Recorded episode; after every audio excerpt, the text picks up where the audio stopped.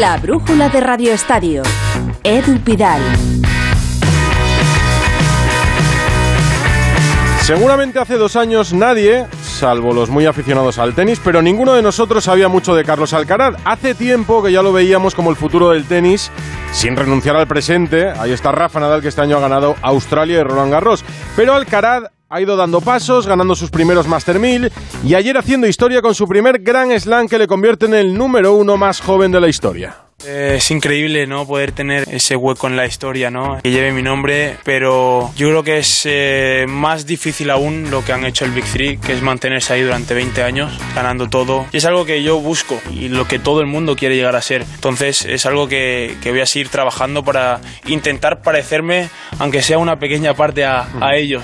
19 años. Alcaraz nos va a ocupar una parte de esta brújula, también el fútbol, porque mañana, como le decía, la Torre vuelve la Champions. Segunda jornada de la fase de grupos, segunda jornada para el Atlético de Madrid, en Alemania como el Barça, el Atleti ante el Bayer Leverkusen, y junto a los del Cholo Simeone, el enviado especial de Onda Cero, Alejandro Mori. Hola Jano, muy buenas.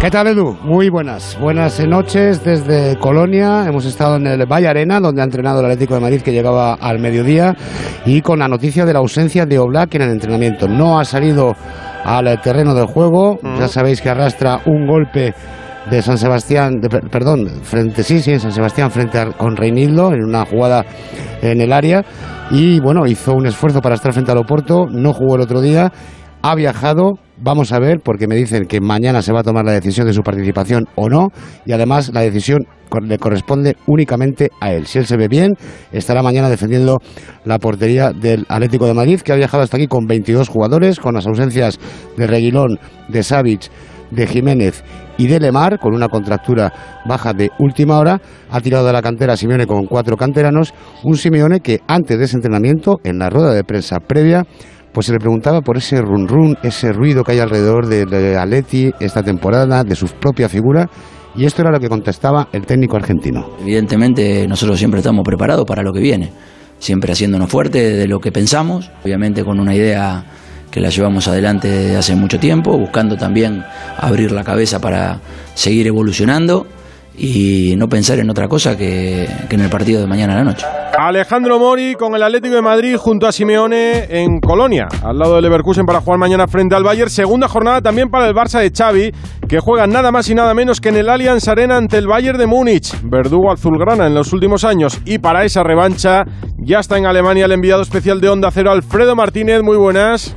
Hola, muy buenas tardes. Con una enorme expectación, como te puedes imaginar, Edu, ha recibido Alemania al Barcelona de Lewandowski, porque es el gran nombre Claro. propio del partido, ¿no? La revancha que quiere el Barcelona después de no haber ganado, nunca ha ganado en este estadio.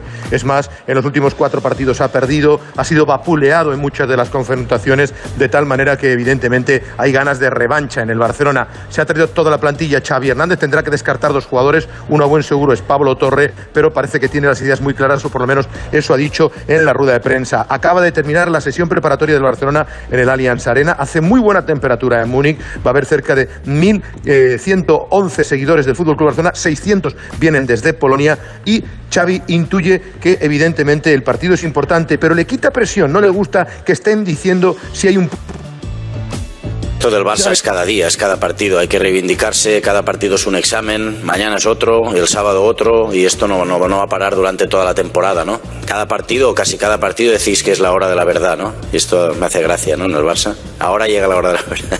Y el sábado también. Y, y el siguiente también. Bueno, pues esto es, esto es el Barça, ¿no? Mañana sí, otra vez la hora de la verdad. Pues claro que sí. Es la Champions, es contra el Bayern. Bienvenido sea. Ahora volvemos con Alfredo Martínez. El turno del Real Madrid será el miércoles en casa ante el Leipzig y Ancelotti suma ya varios lesionados. El último, Lucas Vázquez. ¿Cómo está el gallego, Alberto Pereiro? Hola Edu, ¿qué tal? Muy buenas. Bueno, pues pendientes, evidentemente se le ha hecho una ecografía hoy. Eh, no salen resultados muy clarividentes, parece que hay un poquito de edema, así que hay que esperar una resonancia el día de mañana. Ya sabes que con Militao pasó más o menos lo mismo, que el primer día eh, con la eco no se vio gran cosa y en el segundo sí salía eh, una sobrecarga que le va a hacer perderse, sin ir más lejos, este partido de Liga de Campeones y llegar muy apuradito para el derbi. Entramos en el resto, pero lo de Lucas Vázquez eh, preocupa porque puede ser dos, tres semanas y veremos a ver mañana qué deja la, resonancia magnética, que puede indicar eh, más cosas de esa lesión en el aductor que le impidió terminar el partido de ayer.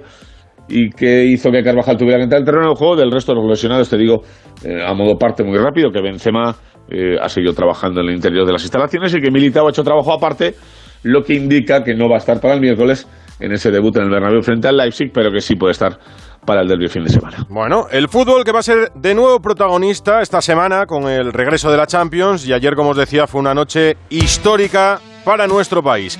Así lo vivimos en Onda Cero cuando ya pasaba la una y media de la madrugada aquí en España. Vaya momento nos está regalando Carlitos Alcaraz. Intenta el árbitro que la gente guarde silencio. No va a ocurrir primer saque de Alcaraz. Buen saque, lo tiene.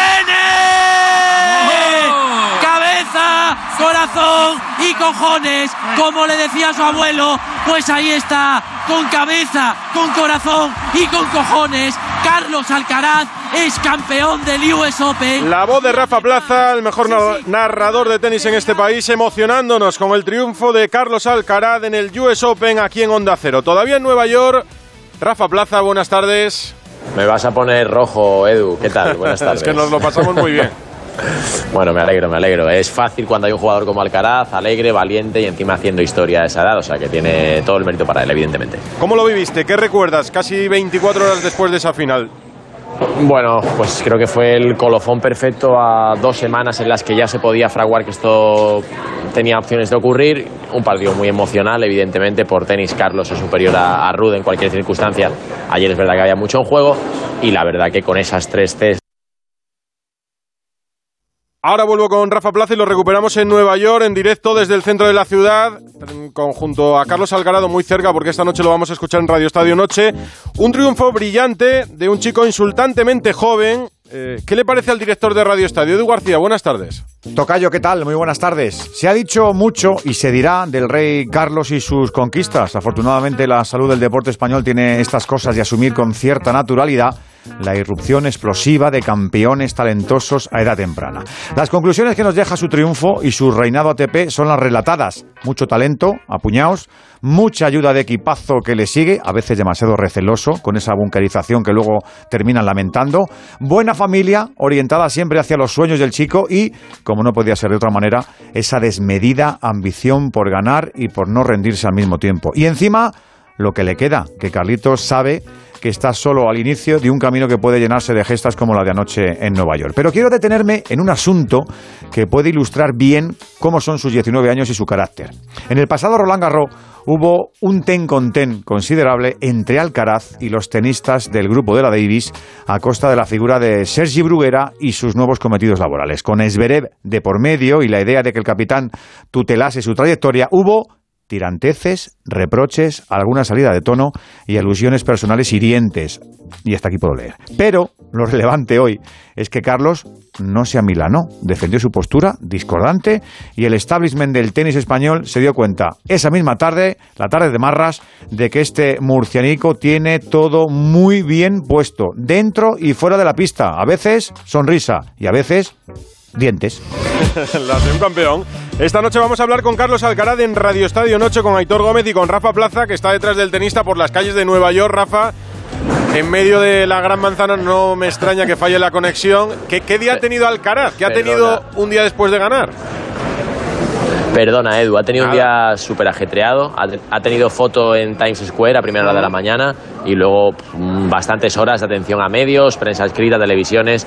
Como no podía ser de otra manera, todo el mundo quiere hablar con el flamante campeón del US Open y como no podía ser de otra manera, él los ha atendido. Carlos va a volver a España esta noche a las 9, hora de aquí, en un avión privado que le va a llevar hasta Valencia, donde va a jugar la Copa Davis la semana que viene.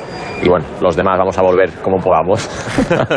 Búscate la vida y vuelve pronto. Esta noche te escuchamos con Aitor. Gracias. Y un abrazo, Rafa. un abrazo, chao. Otra victoria increíble fue la de la selección española de baloncesto en los octavos de final ante Lituania en el Eurobásquet. Mañana cuartos ante Finlandia en Berlín. Otro enviado especial de Onda Cero, David Camps. Hola, David. Buenas noches, Edu. El rival más difícil que ha tenido ante sí el seleccionador Sergio Escariolo, Finlandia, con el jugador de Utah Jazz Markkanen como estrella y con un juego original y atípico. A las 5 y cuarto, España ha de estar al 100% de concentración y respeto. Muy exigente. Yo espero que tengamos máximo respeto y la máxima dureza de impacto, porque este es un equipo que si lo dejas jugar, te vuelve loco y te, y te puede realmente marear. Y acabar metiéndote un triple a final de posesión tras haber corrido como, como un pollo pollo sin cabeza durante 23 segundos. Mañana se juega también el Alemania-Grecia para el miércoles, Francia-Italia y Eslovenia-Polonia. Y ayer acabó la Vuelta Ciclista España con victoria de Benepul. Mas y Juan Ayuso lo acompañaron en el podio y fue además una despedida por todo lo alto de Alejandro Valverde del público español. Para mí ha sido un honor todas las vueltas a España que he compartido con, con ellos y hoy el hecho de, de, dar una vuelta primero ha sido increíble. Primer repaso, esto es la brújula de Radio Estadio.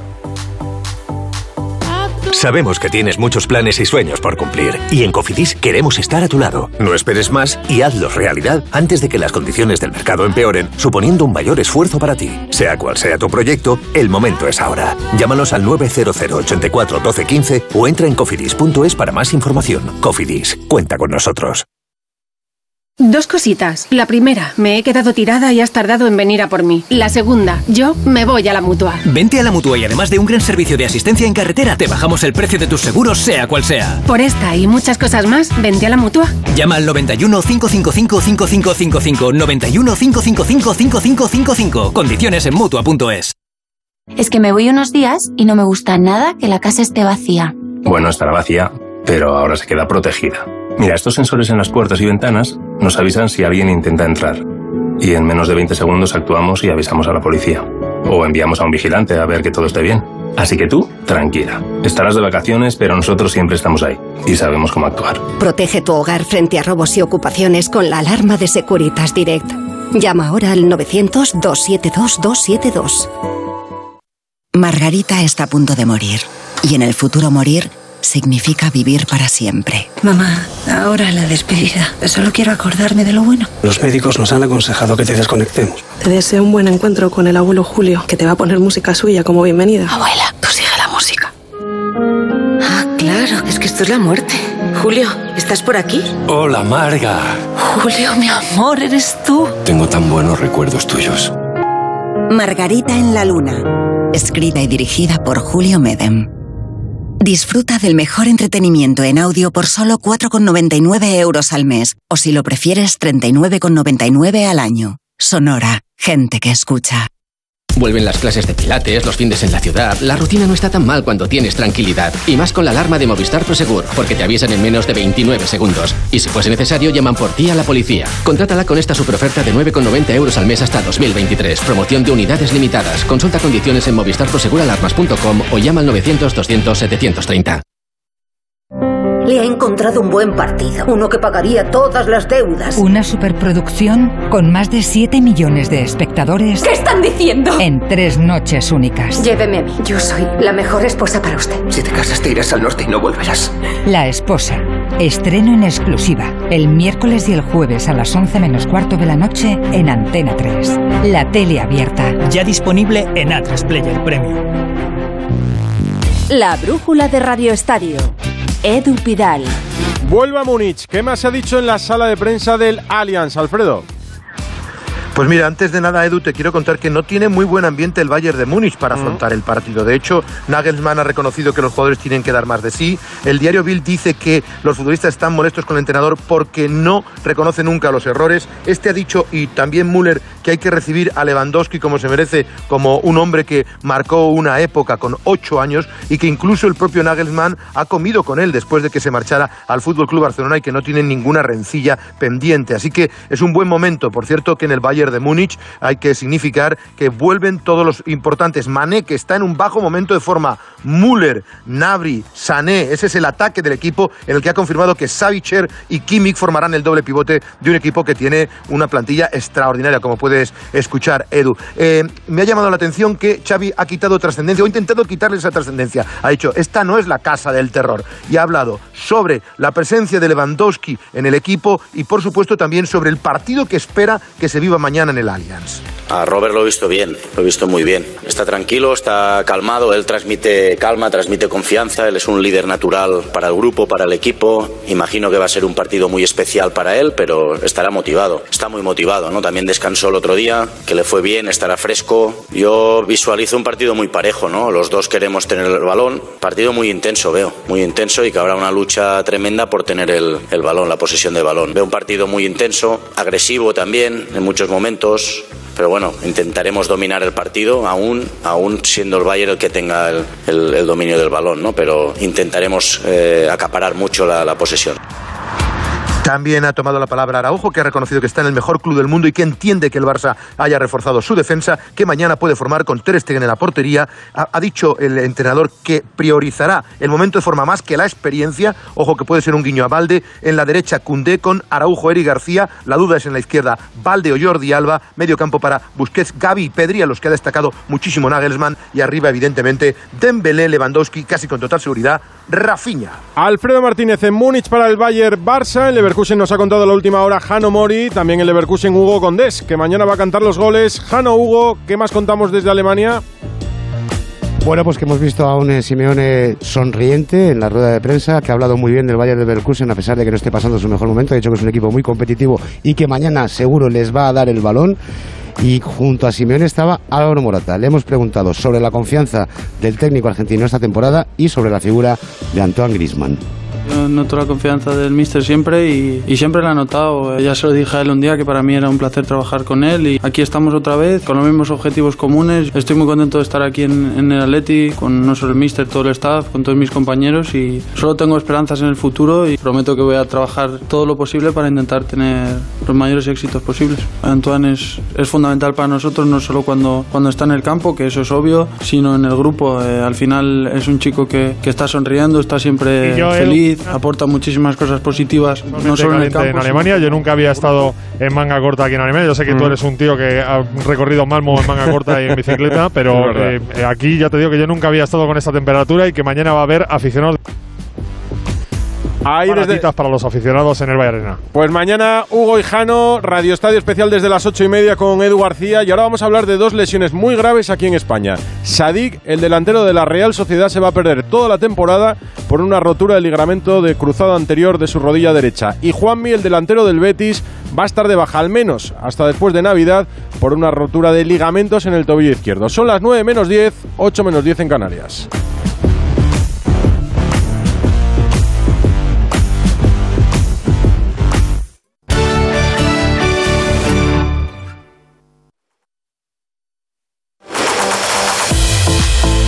Cuéntame lo de Sadik, porque es muy grave para la Real, Íñigo Taberna.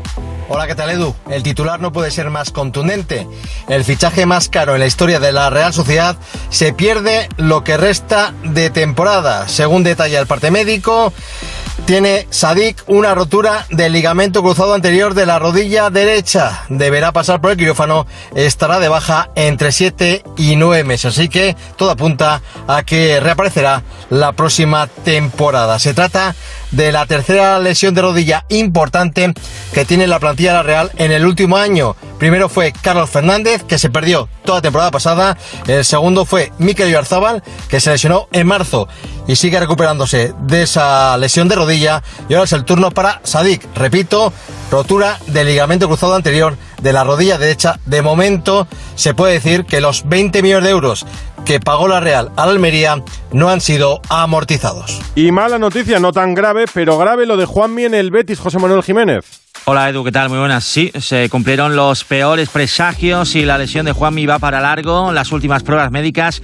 confirman que el malagueño sufre una rotura de ligamentos en su tobillo izquierdo. Es decir, va a estar varios meses de baja, se pierde lo que resta de año y ahora el objetivo es reaparecer lo antes posible después del Mundial, aunque no hay plazos establecidos. Pierde Pellegrini, por tanto, a uno de sus puntales. Recordemos que Fekir se ha perdido ya dos partidos por lesión. Se espera que vuelva después del parón de selecciones. Esta mañana reunión para desbloquear la situación de huelga convocada por las árbitras que obligó a suspender la primera jornada de la Liga F, de la Liga Femenina de Fútbol. Gonzalo Palafox. Hola Edu, ¿qué tal? Buenas tardes. Sí, rueda de prensa de las árbitras que han aclarado cuáles son sus peticiones para que se pueda poner en marcha la competición. La liga está ofreciendo 3.300 euros por partido para el cuarteto arbitral, transporte, alojamiento y otros gastos varios, según las colegiadas, insuficientes. Si la liga es profesional, quieren ser tratadas como tales y por eso exigen cobrar casi 50.000 euros anuales, como nos explicaba Guadalupe Porras. Las cantidades están ahí. La sexta parte de lo que se cobra en primera división masculina la tercera parte de lo que se cobra en segunda división masculina. Esa es la última petición que habéis Esas hecho. son, la- son las cantidades. Eh, todo el mundo sabe lo que cobra un árbitro de primera y segunda división. Bueno, igual, no, igual los aficionados al fútbol no vale, lo saben. pues 300.000 en primera división, 145 en segunda división. Y Edu, hace unos minutos ha concluido la reunión entre Federación y Liga en el CSD. Las partes se acercan, pero todavía distan de llegar a un acuerdo. La presidenta de la Liga, Beatriz Álvarez de Mesa, ha explicado que a los 3.300 euros por partido que proponen habría que sumarle el resto de gastos y que la última oferta es de 25.000 euros anuales para la árbitra principal. Veremos si se desbloquea la situación. Si no, esta semana las árbitras no dirigirán tampoco ningún partido de la Copa de la Reina. A ver, contextualízame esto. Dime quién tiene razón aquí en tu opinión. Ana Rodríguez, hola. Eh, hola, Edu. Yo tenía muchas ganas de escuchar a las árbitras porque soy la primera que creo que deben ser profesionales y que deben de contar con un contrato y con todos sus derechos laborales, por supuesto, como cualquier trabajador. Pero he quedado muy decepcionada a- tanto por sus peticiones como por el tono de la rueda de prensa. Por supuesto que están en su derecho de pedir unos honorarios, pero acorde con la realidad del fútbol femenino. Eh, 50.000 euros anuales ahora mismo son inasumibles por los clubes si queremos una liga femenina sostenible. También creo que se equivocan al compararse con sus compañeros, con los árbitros. No se puede cobrar lo mismo en primera división que la liga femenina, desgraciadamente. Y la prueba es que Guadalupe Porras arbitra en primera división y cobra como un compañero más. No tiene nada que ver con que seas hombre o mujer. Tiene que ver con que en la primera división hay ingresos muchísimo mayores que en la liga femenina. Por supuesto, Alexia Putellas nunca pidió cobrar como Messi. Y por eh, último, también creo que se equivocan al compararse con las jugadoras, con las que lo han hecho.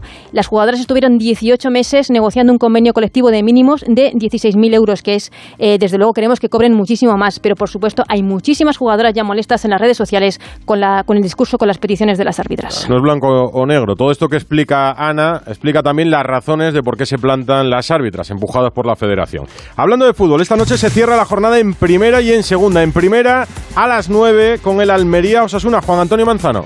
¿Qué tal? Muy buenas tardes desde el Estadio de los Juegos Mediterráneos Power Horse. Pues sí, en minutos arranca esta quinta jornada de Liga para el Almería y para Osasuna. El equipo rojiblanco que busca volver a ganar tras la derrota del lunes en Zorrilla y el Osasuna sumar fuera de casa, que de momento un desplazamiento, una derrota, a pesar de que en el Sadar está absolutamente intratable. En la formación ya anunciada, novedad en el Almería, la titularidad de Guaras tras el esguince de tobillo y también Adrián en barba en el conjunto osasunista. Darko y eh, Rubén García son las principales eh, novedades de un equipo en el que no está en el día de hoy Aymar y que Moncayola se queda en el banquillo. En segunda también a las 9, Leibar Granada. ¿Y qué más noticias de fútbol en este lunes 12 de septiembre? Andrés Aránguez. ¿Qué tal, Edu? Estamos a la espera de que se haga oficial el traspaso de Raúl de Tomás al Rayo Vallecano, operación por la que el español recibirá una cifra muy por debajo de la que pedía este verano por el jugador y donde el delantero se quedará sin jugar hasta que se abra el próximo mercado de fichajes en el mes de enero. Por tanto, le aleja de poder disputar el Mundial con España, operación que no parece un éxito para ambos, pero el que sale beneficiado es el conjunto vallecano. Los madrileños, por cierto, también sonó el interés de Diego Costa, te acordarás, pues hoy ha sido presentado como nuevo jugador del Wolverhampton inglés, donde ha firmado por una temporada. Otro ex de la Liga Española, Arda Turán, ha anunciado su retirada a los 35 años y después de un final de carrera bastante turbulento en el Galatasaray. Y otro nombre que te va a sonar, Edu, el del portero Loris Karius, que fue protagonista muy a su pesar en aquella final de Champions con el Liverpool ante el Real Madrid. Pues Karius ha fichado por el multimillonario Newcastle hasta el mes de enero, pudiendo largar el contrato hasta final de temporada. No se me olvida, yo estaba allí en Kiev viendo las cantadas de Karius y la Copa de Europa del Real Madrid. La tercera seguida de aquel equipo de Zinedine Zidane. Además de la lesión de Lucas Vázquez, mira, ya que hablamos del Madrid, más noticias de los blancos, Pereiro. Sí, dos cositas muy rápidas. Ha habido bastante sorpresa en UEFA y en el Madrid por el, el nombramiento de Mauricio Mariani, el italiano que va a apitar el partido de Champions porque nunca ha arbitado un partido de la máxima competición europea. Así que va a debutar en el Bernabéu el próximo miércoles y podemos confirmar, noticia que adelantaba el diario AS el otro día, que eh, tiene toda la pinta que tanto eh, Rodrigo como Militao recibirán el pasaporte español en el mes de enero, así que el Madrid dejará de tener extracomunitarios. Tenía tres en verano, cuatro con la marcha de Casemiro, tres ahora y se va a quedar ninguno. Así que podrá fichar futbolistas de fuera de la Unión Europea. Plazas libres para el próximo verano. Además de los españoles, ¿qué partidos te apetece ver en esta jornada de Champions, Venegas?